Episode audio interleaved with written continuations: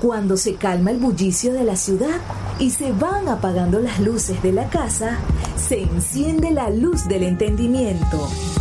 Desde este momento comienza Puerto de Libros, Librería Radiofónica, programa que contiene todos sus elementos tipo A. Puede ser escuchado por niños, niñas y adolescentes sin la supervisión de padres, madres o representantes.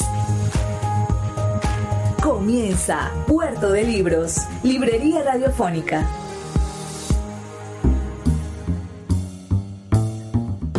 Bienvenidos a Puerto de Libros, Librería Radiofónica. Les habla Luis Peroso Cervantes, quien de lunes a viernes, de 9 a 10 de la noche, trae para ustedes este programa a través de la Red Nacional de Emisoras Radio Fe y Alegría. 21 emisoras conectadas para llegar a sus hogares con libros, con buenas ideas, con propuestas de lectura, con ese tipo de mensajes que no son subliminales, todo lo contrario, que son directos y que pretenden que usted se forme un criterio, esa arma tan particular, necesaria e importante para la transformación de nuestra sociedad.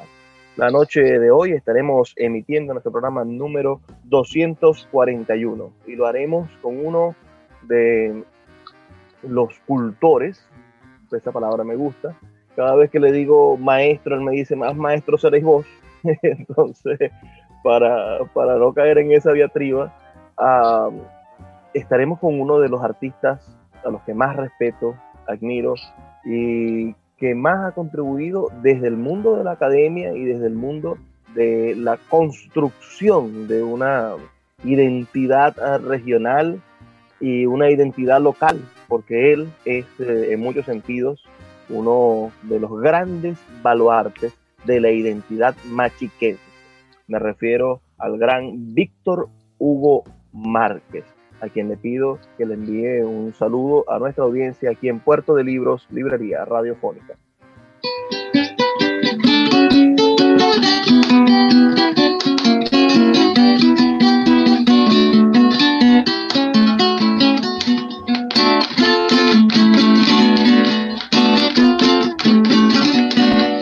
241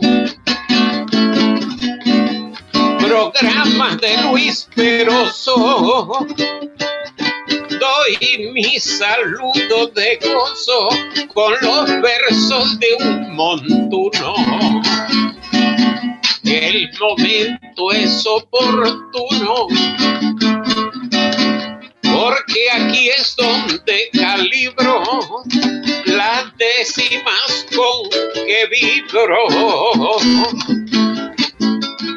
Y con Peroso Cervantes me declaro navegante llegando a Puerto de Libro. Gracias, muchas gracias, qué maravilloso. el, el que come barro tiene que cargar su terrón todo el tiempo. Y si uno predica, si uno predica la gaita vieja, la décima, la contradanza, eh, la identidad, uno tiene que cantar. Primero porque si no canta no es feliz. Hombre que no sirva, que no canta, que no baila, que no echa chistes, que no pega gritos, está viviendo, hombre y mujer, para no ser discriminativo, está viviendo la mitad de la vida.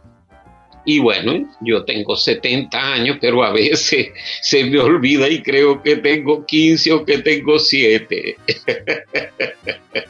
Maestro, usted nació el 23 de abril, el día del libro, pero del año 1950.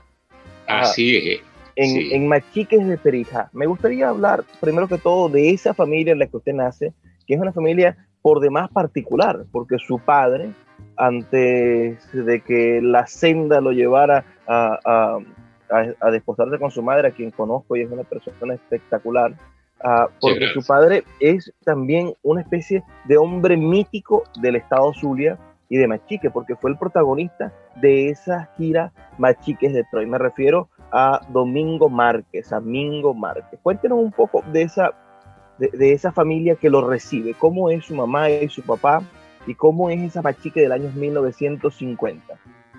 Sí, primero empiezo por mi madrecita bella, que acaba de cumplir 92 años y parece que tuviera 70 cuando caminamos juntos o caminábamos porque lamentablemente por lo que me cuentan está muy destruido nuestro pobre Pepe Luz y toda la universidad pero cuando llegábamos a hacerle su chequeo médico, me decían los echadores de bromas aquellos, me decían que fue Víctor Hugo, ya trajiste otra vez a tu hermana menor. Gracias a Dios, que Dios me la mantenga bella y saludable. Bueno, de esa mujer tan hermosa se enamoró papá antes de irse para la gira y cuando regresó de la gira, pues formalizaron noviazgo y matrimonio se casaron en el 49 y nací yo el 50. Empiezo por decirte que en Perijá todos somos familia. Eh, era una sociedad diferente en aquel momento. Había racismo y la gente blanca se mezclaba entre ella. Y eso produjo problemas genéticos en la Villa del Rosario, y terminaron los detractores de la villa llamándola el pueblo de los locos. Y porque había gente pues con problemas de hiperendogamia.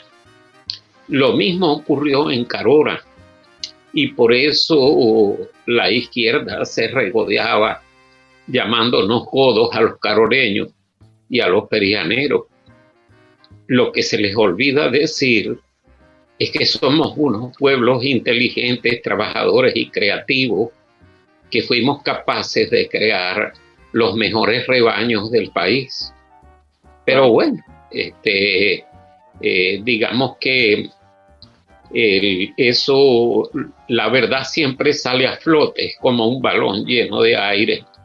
Y poco a poco pues va flotando la verdad Ahora hay tantas verdades a flote como que, por ejemplo, no es justo que se haya destruido todo ese inmenso esfuerzo que hicimos los ganaderos de Venezuela, porque yo me siento ganadero, hasta soy miembro honorario de Gadema, de Ganaderos de Machique, y me parece que es una labor muy noble eh, porque es producir alimento, nada menos que buscar que los niños tengan proteínas, porque no todas las madres le pueden dar la lactancia materna. Y porque a todo el mundo le gusta un café con leche y el que no eh, diga que no y le gusta un café con leche y un helado es un hipócrita. Y porque a todo el mundo le gusta este, un dulce de leche y tantas cosas bellas que da la leche, que por eso la Biblia habla maravillas de un pueblo cuando dice hay leche y miel. Y bueno, este, ese pueblo lechero, y te cuento que no es tan agricultor como el sur del lago, que se extendió en cañaverales y en plátano, porque cuando don Juan de Churio e Iturbide recibe en el Palacio Veraniego de Aranjuez del rey Felipe V la real cédula que lo autoriza a fundar la Villa del Rosario, cédula fechada el 9 de mayo de 1722. Y no estoy leyendo ningún papelito, ¿viste? Esto me lo sé una memoria prodigiosa con puntos y comas de memoria porque es la identidad de mi pueblo. El que, el que quiere identidad tiene que empezar por dar sus datos. Si, si nos echamos una rasca tan grande que no sepamos ni cómo nos llamamos, perdemos la identidad. Pero afortunadamente nos mantenemos sobrios. Y cuando don Juan de Churio recibe esa cédula, también recibe una reprimenda, una advertencia del rey. Y es que después de la guerra de sucesión, para terminar esa guerra, uno de los acuerdos con Inglaterra era que le cedía el negocio de los esclavos en el Caribe Entonces él le advirtió a don Juan de Churio que no podía negociar más, más esclavos en el Mar Caribe, en las Antillas, y que tenía que apañarse con los esclavos que él tuviera para las labores que iba a desarrollar, porque ese hombre era un terrateniente grande y tenía plantaciones en Gibraltar, en Paraute y en los Obitos, y de cada una de ellas se trajo un puñado de esclavos, justamente porque no tenía más que para eso. Pero tuvo la inmensa suerte de llevar canarios. No hay mal que por bien no venga. Hace erupción la isla volcánica de Lanzarote en 1732 y el rey, el mismo rey Felipe V, le permite que en su barco la Bretaña se lleve familias damnificadas que se quieran ir a América precisamente a su obra de fundación de la Villa del Rosario y van a dar allá 20 flamantes familias canarias que para que los extremistas no sigan diciendo que somos tan godos, resulta que los canarios eran españoles de segunda o de tercera. Para ellos no era deshonroso trabajar como para los nobles. Los nobles mientras más hidalguía, mientras más alcurnia tuvieran, era más deshonroso para ellos trabajar. Ellos tenían que eh, este, mantener sus fortunas con sirvientes. En cambio, los canarios, desde que fundaron Canarias, doblaron el lomo y sembraron su millo y sembraron su plátano canario, que en realidad para nosotros son cambures, porque son unos, unos guineos, pues, como decimos los maraculos zulianos, este, muy sabrosos, muy buenos, pero son, son guineos, porque es que esas no son tampoco una tierra este, tan ubérrimas, tan humíferas como las tierras de nosotros, pero estaban acostumbrados a la crianza de vacas, a la crianza de cabras, a todo lo que es labor agropecuaria. Con eso se mantuvieron y con eso le envían a España peninsular eh, todos los camburcitos que eh, yo se los agradezco mucho porque yo los consumo por gusto y por salud. Y esos canarios encontraron en esas tierras la oportunidad maravillosa de la crianza pecuaria y no de la agricultura intensa, porque allí había muchas sabanas con pastos naturales. Entonces, cuando vos viajáis a Machique, que pasáis del río Palmar, que es una vega, todo el tiempo anegadiza cuando crece el palmar, todo eso es agua, a como a los 3, 4 kilómetros del puente empezáis a ver una tierra alta. Esa tierra alta es sabana. Y de ahí para adelante te conseguís alrededor de la villa de Arimpia, de Puentecito, de San Juan, de todas esas, esas poblaciones que vais encontrando, Macoa, la entrada del llano, todo eso son sabanas. Vamos a hacer una pausa, Víctor Sí, cómo no. me emociono cuando, cuando empiezo a hablar de las bellezas de mi tierra. Muchas gracias. Vamos a hacer una pausa solamente de dos minutos para escuchar las promociones, las campañas de Radio Fe y Alegría. Y a todos los que nos están escuchando, no se detengan porque es que Víctor nos va a hacer sentir el amor que tiene por el Zulia y por Machiques. Ya volvemos con más de Puerto de Libros, Librería Radiofónica. Síguenos en arroba Librería Radio. El poeta Luis Peroso Cervantes le acompaña en Puerto de Libros, Librería Radiofónica, por Radio Fe y Alegría, con todas las voces.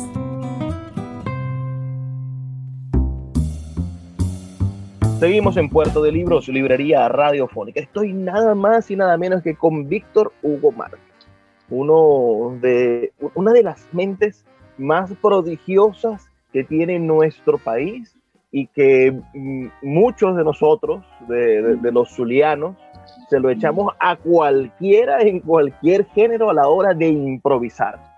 Yo, yo, he visto videos en, en internet de, de, Víctor Hugo Márquez improvisando, con, con contra, eh, haciendo contrapunteos con llaneros, con orientales, con, con, con, de todas las razas. Y Víctor siempre nos deja muy bien representado, sobre todo porque es un hombre culto, un hombre que ha leído, pero que al mismo tiempo jamás abandonó su, su amor por, por las tradiciones, por la cultura popular, eso que aprendió muy bien allí en Machiques de Perijá, esa región maravillosa, ese, ese, ese lugar que tiene el embrujo de las faldas de la sierra, pero que al mismo tiempo tiene una gente que, que es musical, que es, que, es rítmica y es, y, y es única. Víctor Hugo Márquez, como les digo, nació en el año 1950. Y ahora me gustaría saber, Víctor, esa década del 50 y del 60, la dictadura de Pérez Jiménez llegó a, afectarte. ¿Tuviste algún, tienes algún recuerdo de esa época de la última dictadura del siglo XX? Bueno, papá trató de mantener oculto para no angustiar a sus niños el problema de persecución que él sufría eh, una de las razones por las cuales eh, se enamoró del pie de Monte Serrano, además de su belleza, fue que después de esa heroica gira, Monseñor Turrado Moreno le pidió que transportara materiales para la misión del Tucuco, que eso era impenetrable. A la misión le donaron un Toronto canadiense, un camión alto de doble transmisión, este, bueno, en fin, este, eh, un, vehículo muy apropiado para esa tarea. Y papá fue uno de los pioneros en abrir caminos, en este, mantenerse transitando por aquellos barriales cuando no había carretera. Y poco a poco en esas andanzas se enamoró de uno de los sitios por donde pasaba, que se lo ofrecieron los tres socios propietarios que estaban allí, porque bueno, e, e, ellos estaban muy sacrificados en esa zona. Este, y él además pensó que esa era una zona donde se podía refugiar.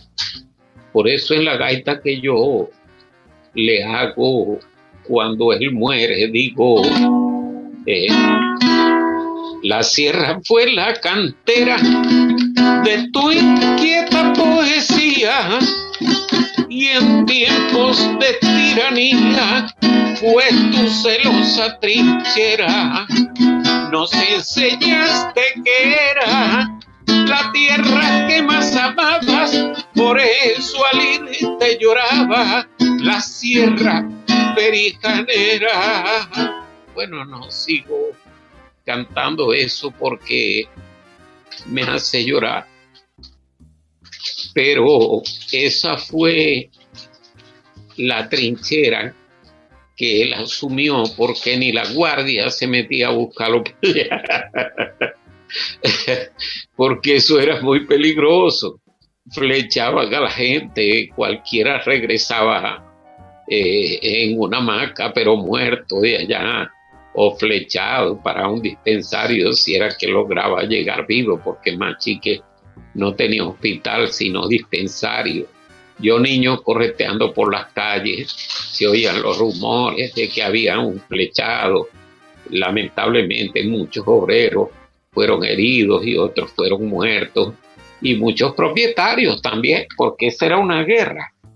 Este, Luis ahora eh, en estos momentos en los que ha habido excesos de parte y parte. Eh, por un lado, excesos en la conquista, porque siempre los hay, siempre las conquistas este, maltratan al, eh, al lugareño para tratar de hacerse con el territorio, pero también después entonces las ideologías y la gente que quiere aprovecharse de esa situación busca montarse en el negocio de las retaliaciones, de las venganzas.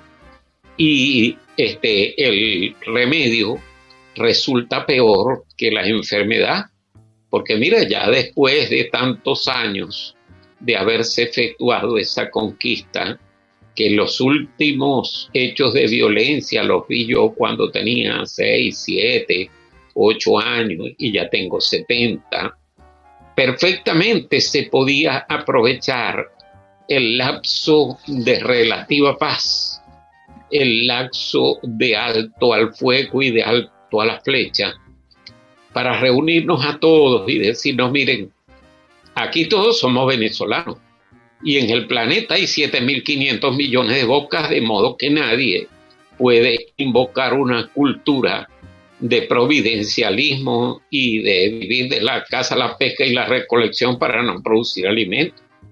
Vamos a ponernos todos de acuerdo y respetando cada quien una cultura y un territorio, bueno, vamos a producir y a vivir en paz, porque todos somos venezolanos. Aquí, que yo sepa, no está planteado convertir a la Sierra de Perijá, por lo menos legalmente, por lo menos constitucionalmente, todavía no, no nos han dicho que ese sea un tercer país, aunque lamentablemente está funcionando como un tercer país. Pero eso a nadie le conviene. Ahí están los aborígenes, después que hubo la demarcación y les dieron 300 fincas y se fregó la arrimada de un millón de litros de leche diario a las plantas.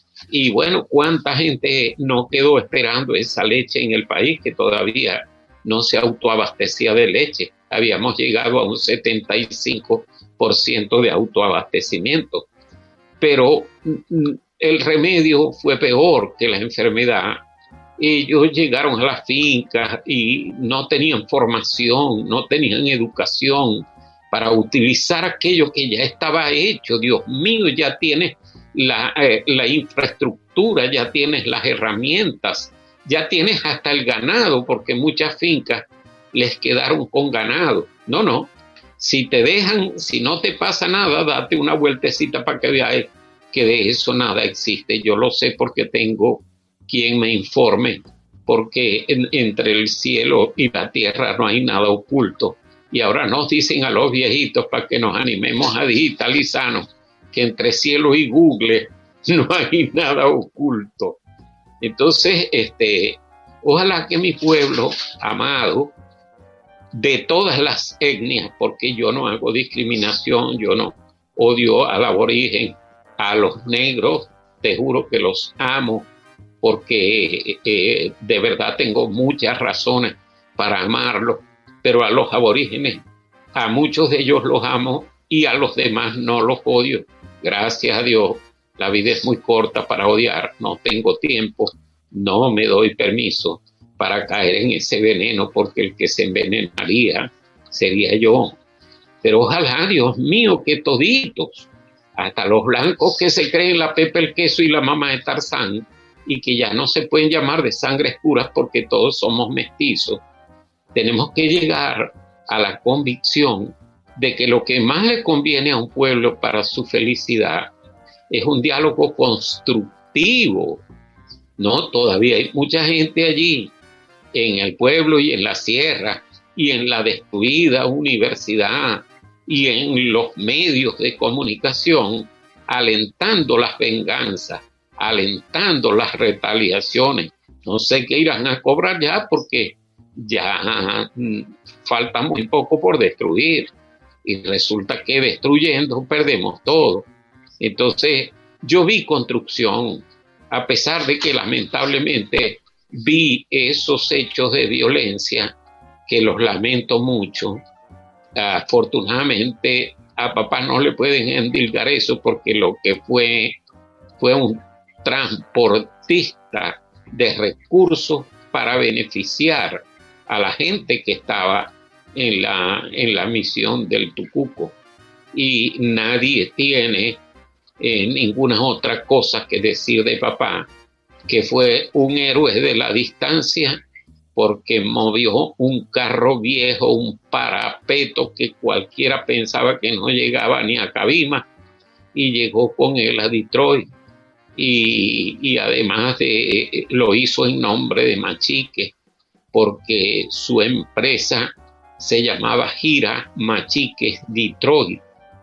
Y bueno, este, aparte de esa inmensa promoción, de ese inmenso esfuerzo en, el que casi pierden la vida, no hizo otra cosa que ser muy trabajador y que morir temprano, porque papá murió unos días antes de cumplir los 66 años, vivió una vida relativamente corta. Pero en los 28 años que yo viví con él, los primeros 10, que fueron los de, los, de la década del 50, vi unas machiques cada vez más pujantes y vi cosas muy lindas que es bueno que le cuente a los oyentes, aunque muchos de ellos lo sepan. Esa sociedad era muy hermosa en todo el país. Esa sociedad prepetrolera, porque tú me dirás, bueno, pero el petróleo comenzó el año 14 con el Sumaque 1, sí, y el 22 hubo el reventón del Barroso. Y el, el boom petrolero ya para los 30 estaba montado. Sí, eso es verdad, pero ese dinero del petróleo fuera de favorecer con buenos salarios y comisariato a los empleados petroleros, no llegó a la mayoría del pueblo hasta que llegó la democracia con Betancourt. Porque Pérez Jiménez hizo unas grandes obras, pero no repartió beneficios en el común de la población. Pérez Jiménez, eh, Gómez y Pérez Jiménez pagaron deudas, dejaron saneadas las arcas del país, pero no le repartieron beneficios fáciles a la población. Y en eso, aunque no fuera por su intención de educar y de mantener en, el mejor, en la mejor virtud al hombre promedio, lo lograron. Porque vos sabías que si no te parabas a las 3 de la mañana, te reventabas trabajando y te acotabas a las 8 de la noche, no ibas a poder sacar adelante a tu familia.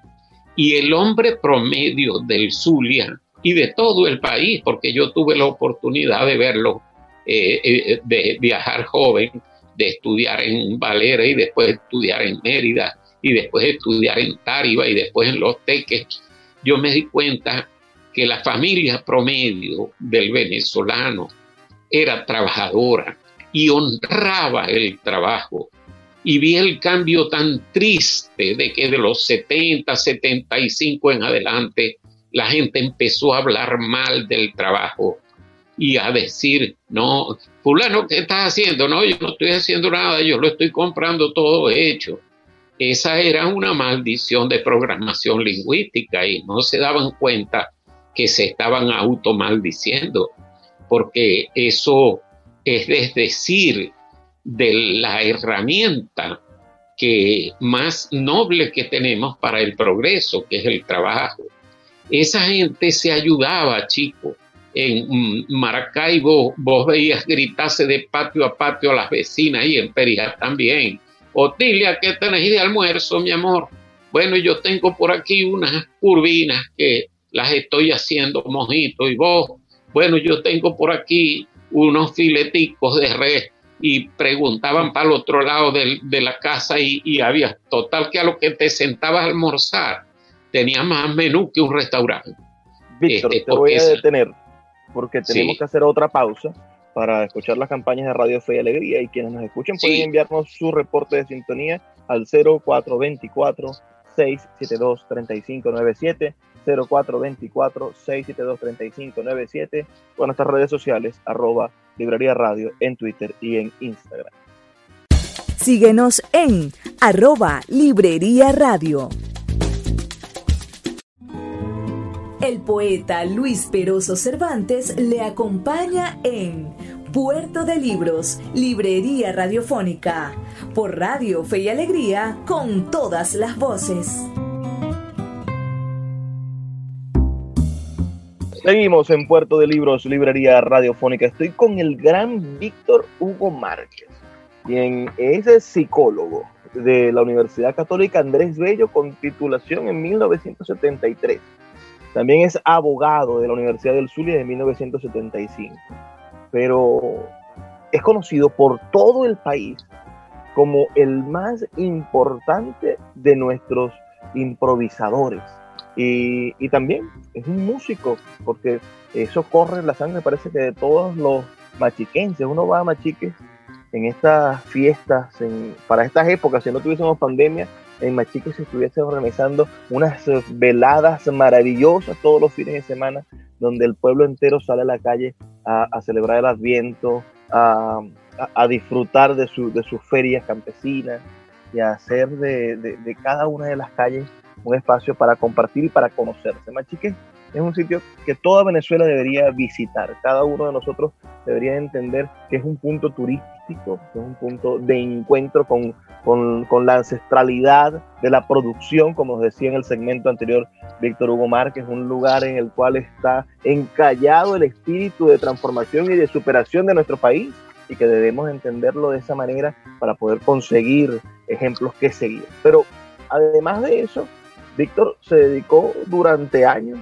a la parte de, de, su, de su trabajo como, como, como abogado. Fue, fue registrador de, de, Machique, estuvo en su, en su juventud, bueno, dedicándose al servicio público hasta que entró como profesor a la Universidad del Zulia en el año 1976. Desde ese momento, ah, dando la cátedra de Psicología de la Comunicación y también dando cátedras en, en la Facultad de Derecho más adelante, en los años 80, dando Derecho Mercantil, Estraduría Empresarial, si mis datos, si los datos del Diccionario General del Zulia no están equivocados.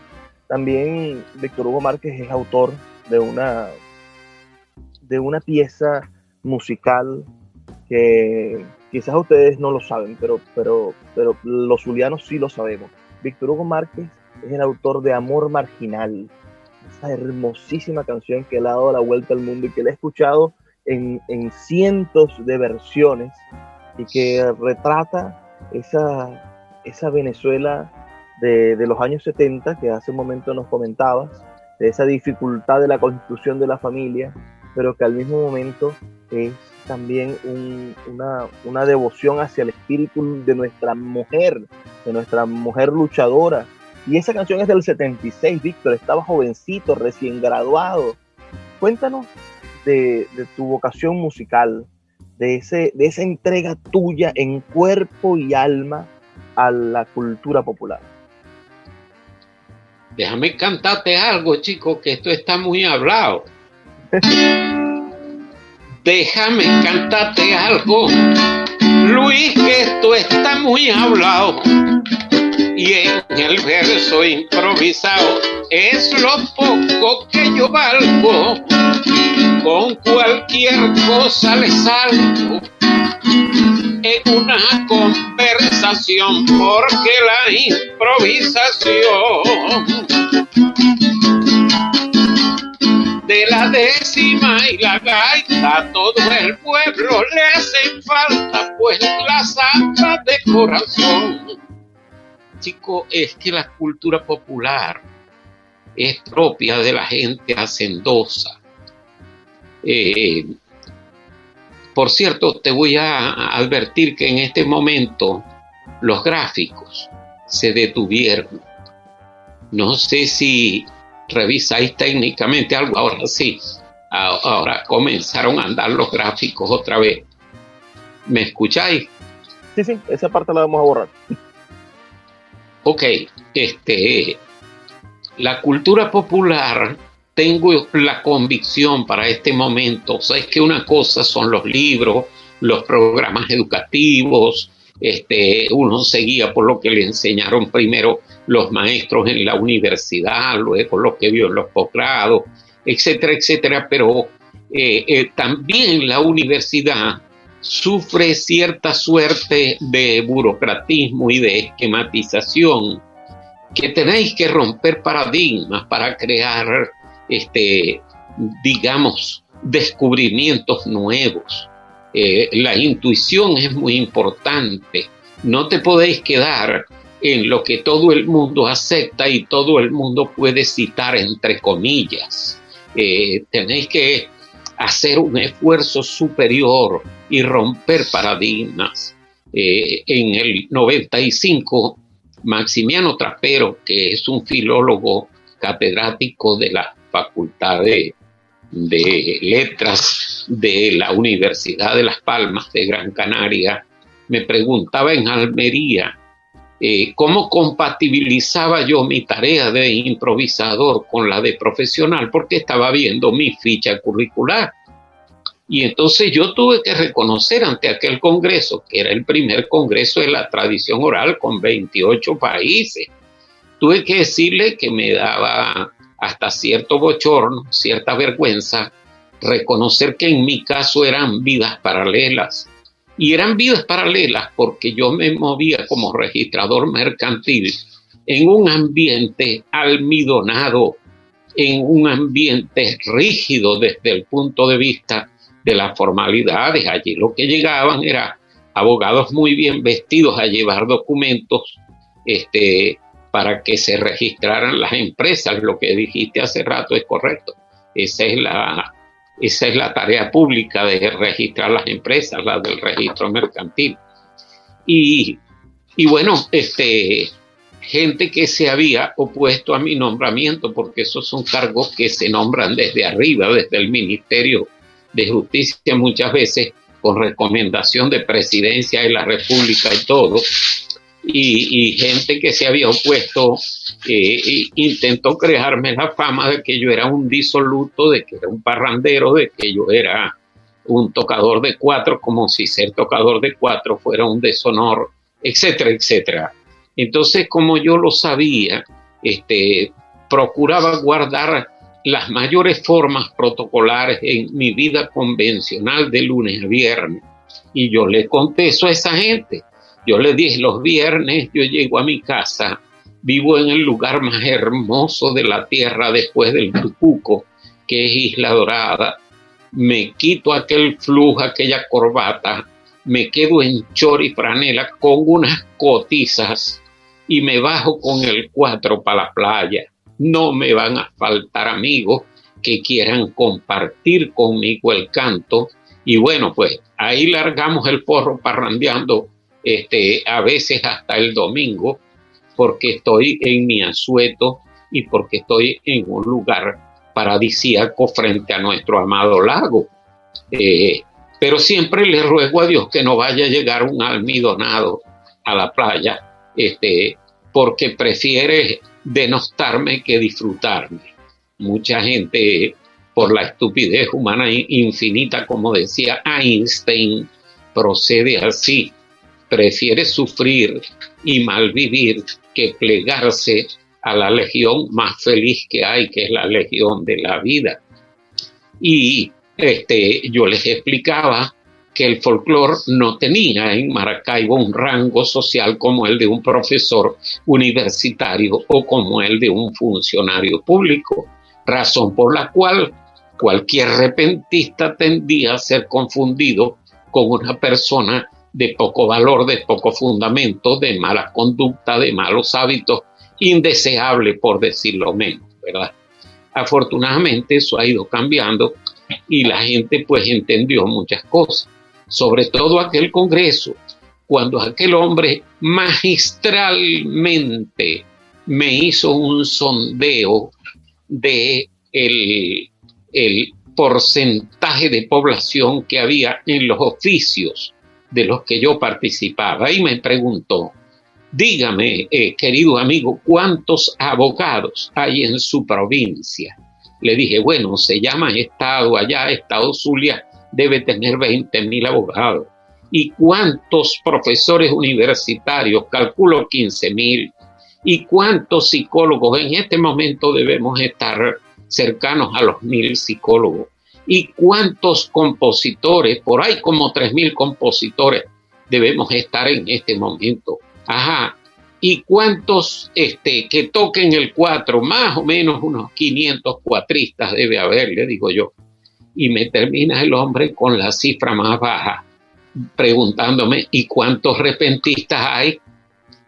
Le digo yo, torció la puerca el rabo, querido amigo, porque que yo recuerde, fuera de los dos o trescientos que puede haber ocultos discretos en las aldeas porque no se atreven a enfrentarse a un micrófono ni a una cámara de televisión. No recuerdo más de cinco compañeros míos que sean capaces de enfrentarse a un micrófono público en el Zulia para improvisar un verso y de contrapuntear. De esos cinco, creo que nos atrevemos dos nomás, porque los otros son capaces de improvisar solitos, pero de hacer un toma y dame en improvisación, no creo. No. O sea que estamos reducidos en controversia a dos repentistas que yo recuerdo, que éramos el Machorro y yo, el Machorro Morales, que Dios me lo tenga en la gloria. Entonces, el hombre hace una conclusión y dice, yo le pido a este Congreso que una de las conclusiones sea estimular el estudio del repentismo y su recuperación, porque el problema de que se pierda la gaita improvisada que acaba de hacer este señor aquí no es de su provincia ni de su país, es de la antropología cultural del planeta. Es un problema mundial que estamos perdiendo el repentismo.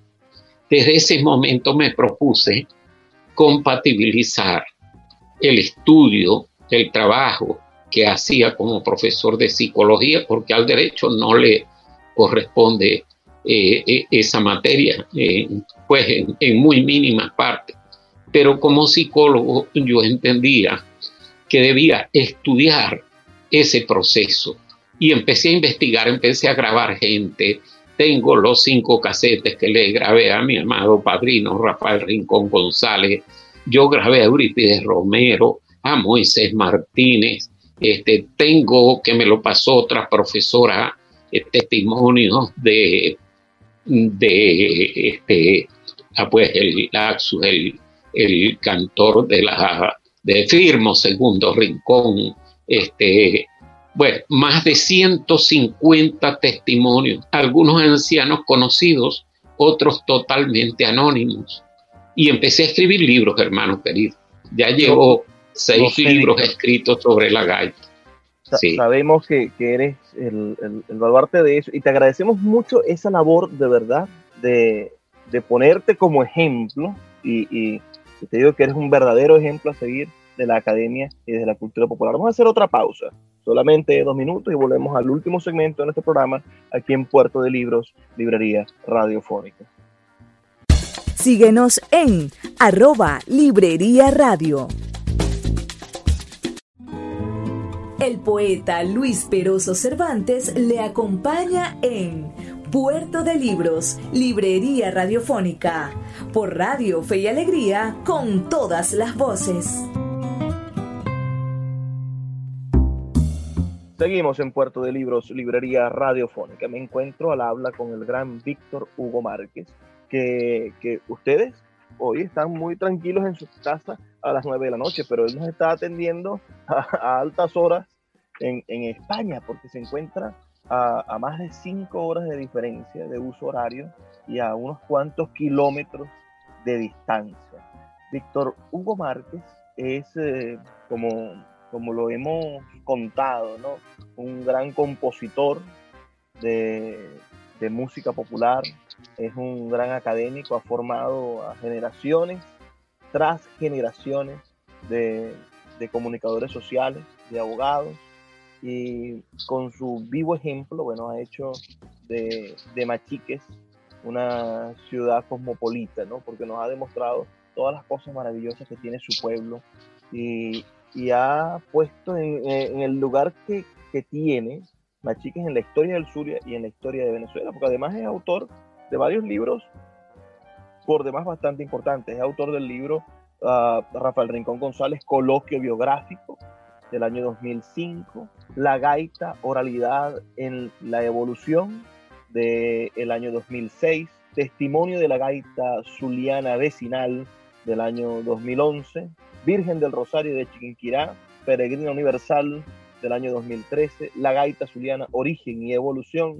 del año 2014 y Gira Machiques de Troy, una coautoría con Lourdes Márquez Barrios del año 2015. Creo que me falta alguno, ya me lo vas a decir, pero antes me gustaría también destacar la, la, estructura ¿no? de, tu, de tu Víctor Hugaitón, tu, tu conjunto musical, que, se encargó de, de, desarrollar una historia musical de la gaita, una pieza que nosotros reprodujimos aquí en Puerto de Libros y que ustedes pueden escuchar en YouTube, en el canal de, de, de Víctor Hugo. Escucha esa historia musical de la gaita, de, una gaita interpretada, donde además Víctor Hugo nos demuestra que la gaita nació en México. Háblanos, Víctor, de, de tu faceta actual, de qué estás haciendo en la actualidad y de cómo te trata este pequeño exilio, pues yo sé que volverás muy pronto apenas se normalicen las cosas, pero ya tienes más de dos años en, España. ¿Cómo, ¿Cómo, un hombre con esas raíces tan profundas uh, vive, tan lejos? ¿Y, ¿Y, cómo te ha pegado esa, esta distancia física más no eh, espiritual? Porque me recuerdo que una pregunta parecida le hicieron al gran Atahualpa Yupanqui. Él decía, cada vez que cierro los ojos estoy en La Pampa, Argentina. Pero ¿cómo te ha pegado la distancia física? muy duro, a pesar de lo muy agradecido que estoy con mis hijos aquí en Madrid. Pero lo que tú dices es cierto. Vivo soñando con comerme un zapote que hace dos años y medio no lo pruebo, un níspero de injerto de esos que vienen de Mara, que son mollejudos y, sumamente deliciosos un pedazo de queso palmita que no lo dejan entrar aquí por la bacteria que contiene. Yo prefiero morir a bacterias de queso palmita que sin ellas. Eh, tengo todo ese tiempo que no me como un pedazo de queso de año eh, del de nosotros que es tan sabroso y que lo hacían así madurado los perianeros por lo inaccesible, por lo difícil que era viajar a Maracaibo dejaban madurar los quesos hasta que se reunía una cantidad de queso suficiente y, bien duro para llevárselos en las carretas de bueyes. Eh, bueno, en fin, este, todo eso me hace mucha falta, me hace mucha falta amanecer y ver por mi ventana el lago, este, que era mi rutina de 43 años de vida en Isla Dorada me hace mucha falta ir a Machique y, y caminar por, por las fincas, aunque ya no tenga tierra, porque vi que si no vendía y si no me alejaba del sector, me exponía cada día más a la ruina, a la inseguridad, al robo, hasta a la muerte. Eh, bueno, un hombre inteligente sabe cuando el peligro le está pisando los talones y ahora que mi sueldo de profesor universitario, que no es sueldo sino pensión de jubilado, este, no llega a 10 dólares ni siquiera con el aumento que acaban de hacerle, pues este, tenemos que saber que con esa cifra es eh, imposible vivir decorosamente.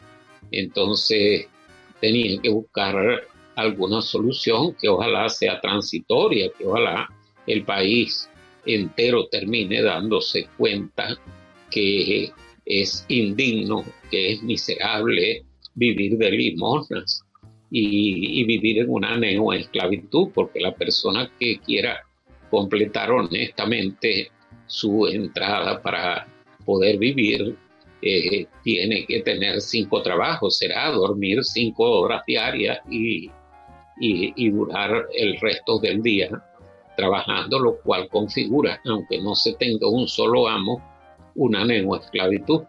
Pues lo cierto, Luis, es que para qué te hablo de eso, que ya lo conocemos todos los venezolanos y es la causa de que entre 6 y 7 millones estemos afuera en este momento. Pero había que privilegiar la supervivencia, porque la supervivencia mía era, eh, digamos, más conveniente para el bien de la familia y de la comunidad que dejarme morir allá de, de mengua. Este, La supervivencia mía comporta seguir escribiendo libros, ya estoy terminando otro par de libros eh, y llevo ya adelantados otros dos más compuesto una cantidad de gaitas. Ahorita tengo una clasificada en las finalistas de, de la gobernación del estado Zulia, este, porque bueno, porque la gaita nos pertenece a todos y, ahí estamos todos los gaiteros concursando y, y, no dejo de dictar talleres. Si yo no me vengo, se muere la Cátedra Libre de Luz sobre gaita zuliana porque ya no tenía local donde funcionar. La sede de las cátedras libres ha sido totalmente desmantelada por el AMPA. No hay ninguna seguridad, se perdieron computadoras, se perdieron muebles, se perdieron eh, muchas cosas. Hubo que, condenarla, como decimos en la oralidad perijanera, condena esa puerta, este, ponerle bloque y le condenáis la entrada. Hubo que condenarla porque nos estaba obligando el AMPA hacerlo. En cambio, desde aquí, a través de las redes sociales, a través del WhatsApp, este, yo sigo compartiendo los conocimientos de la Cátedra Libre de Luz sobre Gaita Zuliana. Te decía que yo era un convencido eh, cuando empecé a integrar los conocimientos de la psicología con los del folclore, que fui primero un soldado del folclore que de la ciencia, porque desde niño estaba declamando y, dándome cuenta de los repentistas de Perijá que los pude conocer. Este, a pesar de la sequía que hubo después, yo tuve el privilegio de conocer un gentío que improvisaba versos empezando por papá. Y, y eso este, me hizo ver algo muy interesante. Cuando yo compuse Amor Marginal me llené de enemigos y tú dirás, enemigos gratuitos, no, esos no son gratuitos. Ese era una gente que decía, pero bueno, este desgraciado, además de ser psicólogo y abogado, tiene un cargo de registrador y tiene fincas, se nos va a meter aquí en el medio también a pegar gaitas y a quitarnos espacio. esas personas que pensaron y que sintieron eso son incapaces de confesarlo porque toda profesión, todo oficio tiene una cara bonita y tiene un trastienda, tiene unos bastidores detrás de los cuales este, hay que ocultar eh, cosas desagradables. Pero yo ante esa pugna y ante esa bajada de Santa María que me dieron en muchas partes, me cerraron muchas puertas por el éxito de Amor Marginal y tuve que grabar mis cosas con conjuntos muy humildes porque los grandes no me aceptaban gaitas, ni siquiera Santanita me quiso aceptar más gaitas. Este, entonces, bueno, no me quedó otra cosa que ponerme a, a, ver aquello, o sea, averiguar qué pasaba, por qué tanta pugna, por qué tanto rechazo. Y, y conseguí con el tiempo que la gaita hasta los 60 llegó lo que yo he dado en categorizar como paradigma folclórico, este, una manifestación cultural espontánea, rústica, primitiva si tú quieres, parvularia, pero muy creativa, con mucho criterio, hecha por analfabetas lectoescritores, pero con sabios criteriales, porque lamentablemente después de los 60 con la riqueza repartida a manos llenas este, a la población, escuelas, dispensarios, aceras locales, acueductos, vialidad, electricidad, todo eso llegó. Pero también llegó el analfabetismo criterial, porque los criterios del sentido común desaparecieron y fueron sustituidos por la aldea global, fueron sustituidos por las matrices de opinión esto es muy largo y muy profundo de estudiar, pero ahí entramos en el paradigma farandulero. Ya no era el, grupo de gente bonita, fraterna, sencilla, reuniéndose en una casa para improvisar una gaita y que de verdad improvisaban. Había muchos repentistas, es más, todavía los hay. Lo que están es escondiditos, pero ahí están. Y bueno, chicos, este, eso se cambió por algo que tenía que ser ensayado, preparado, coreografiado a capricho, según los criterios de un productor. Eh, las gaitas no podían durar más de cuatro minutos porque ese era el tiempo eh, este, posible para la radio y la televisión. Cambió completamente el paradigma de la gaita y pasó al, pasamos al paradigma farandulero. Pero como venía gestándose un paradigma académico, gente como yo, que ya había escrito los hechos, pero todavía no había llegado a las teorías, pues yo llegué a las teorías y ya tengo muy claro qué es lo que nos ha pasado a nosotros, incluso qué es lo que está pasando con el resto de los folclores del planeta, que cuando éramos rústicos teníamos que hacer las cosas a mano, teníamos que hacer las cosas a punta de creatividad popular. Ya pues nos sustituyeron las universidades, la tecnología nos sustituyó y eso comporta el riesgo de que se acabe, está muy fracturada la etnodiversidad, así como la diversidad biológica, la biodiversidad, está muy fracturada por la contaminación. La etnodiversidad también está muy acosada, muy perseguida. Entonces yo mientras tenga aliento, formo nuevos repentistas. Ya vos te asomates a un chat que tenemos en Machiques, donde empezaron nueve y ya van 43 personas escribiendo versos todos los días. Ve, y a mí no me importa que no les peguen ni con cola de zapatero. Lo que me importa es que lo practiquen en un espacio de amor, de calidez, de confianza, porque ese era el espacio en el que se improvisaba y se sigue improvisando la gaita. Y ya hay muchos que, han mejorado muchísimo. ¿ah? Ya, ya, ya nos toca retirarnos, de verdad. Ha sido un tiempo que ha volado y, y me gustaría muchísimo que en tu retorno, que aspiro que sea pronto, cuando vuelvan las condiciones y cuando eso, eso tiene que pasar pronto. Venezuela no aguanta más este sufrimiento. Pero en tu retorno podamos hacer otro, programa. Te agradezco muchísimo tu, presencia y, y, te pido, bueno, que, que cierres este programa con, con, con, una de tus improvisaciones. Puerto del Libro con Luis Peroso Cervantes, verso al instante es lo que en mi alma vibro, puerto de libro. Te digo con simpatía que aquí estoy improvisando, gaita tambora sonando, justo por fe y alegría, puerto de libro. Con Luis Peroso Cervantes, verso al instante, es lo que en mi alma vibro, puerto de libro. A Dios le pido que insista y que no me deje marchar sin en la tierra dejar nuevos gaiteros repentistas, puertos de libro con Luis Peroso Cervantes, verso al instante, es con quien mi alma vibro, puerto de libro. Muchas gracias, Víctor.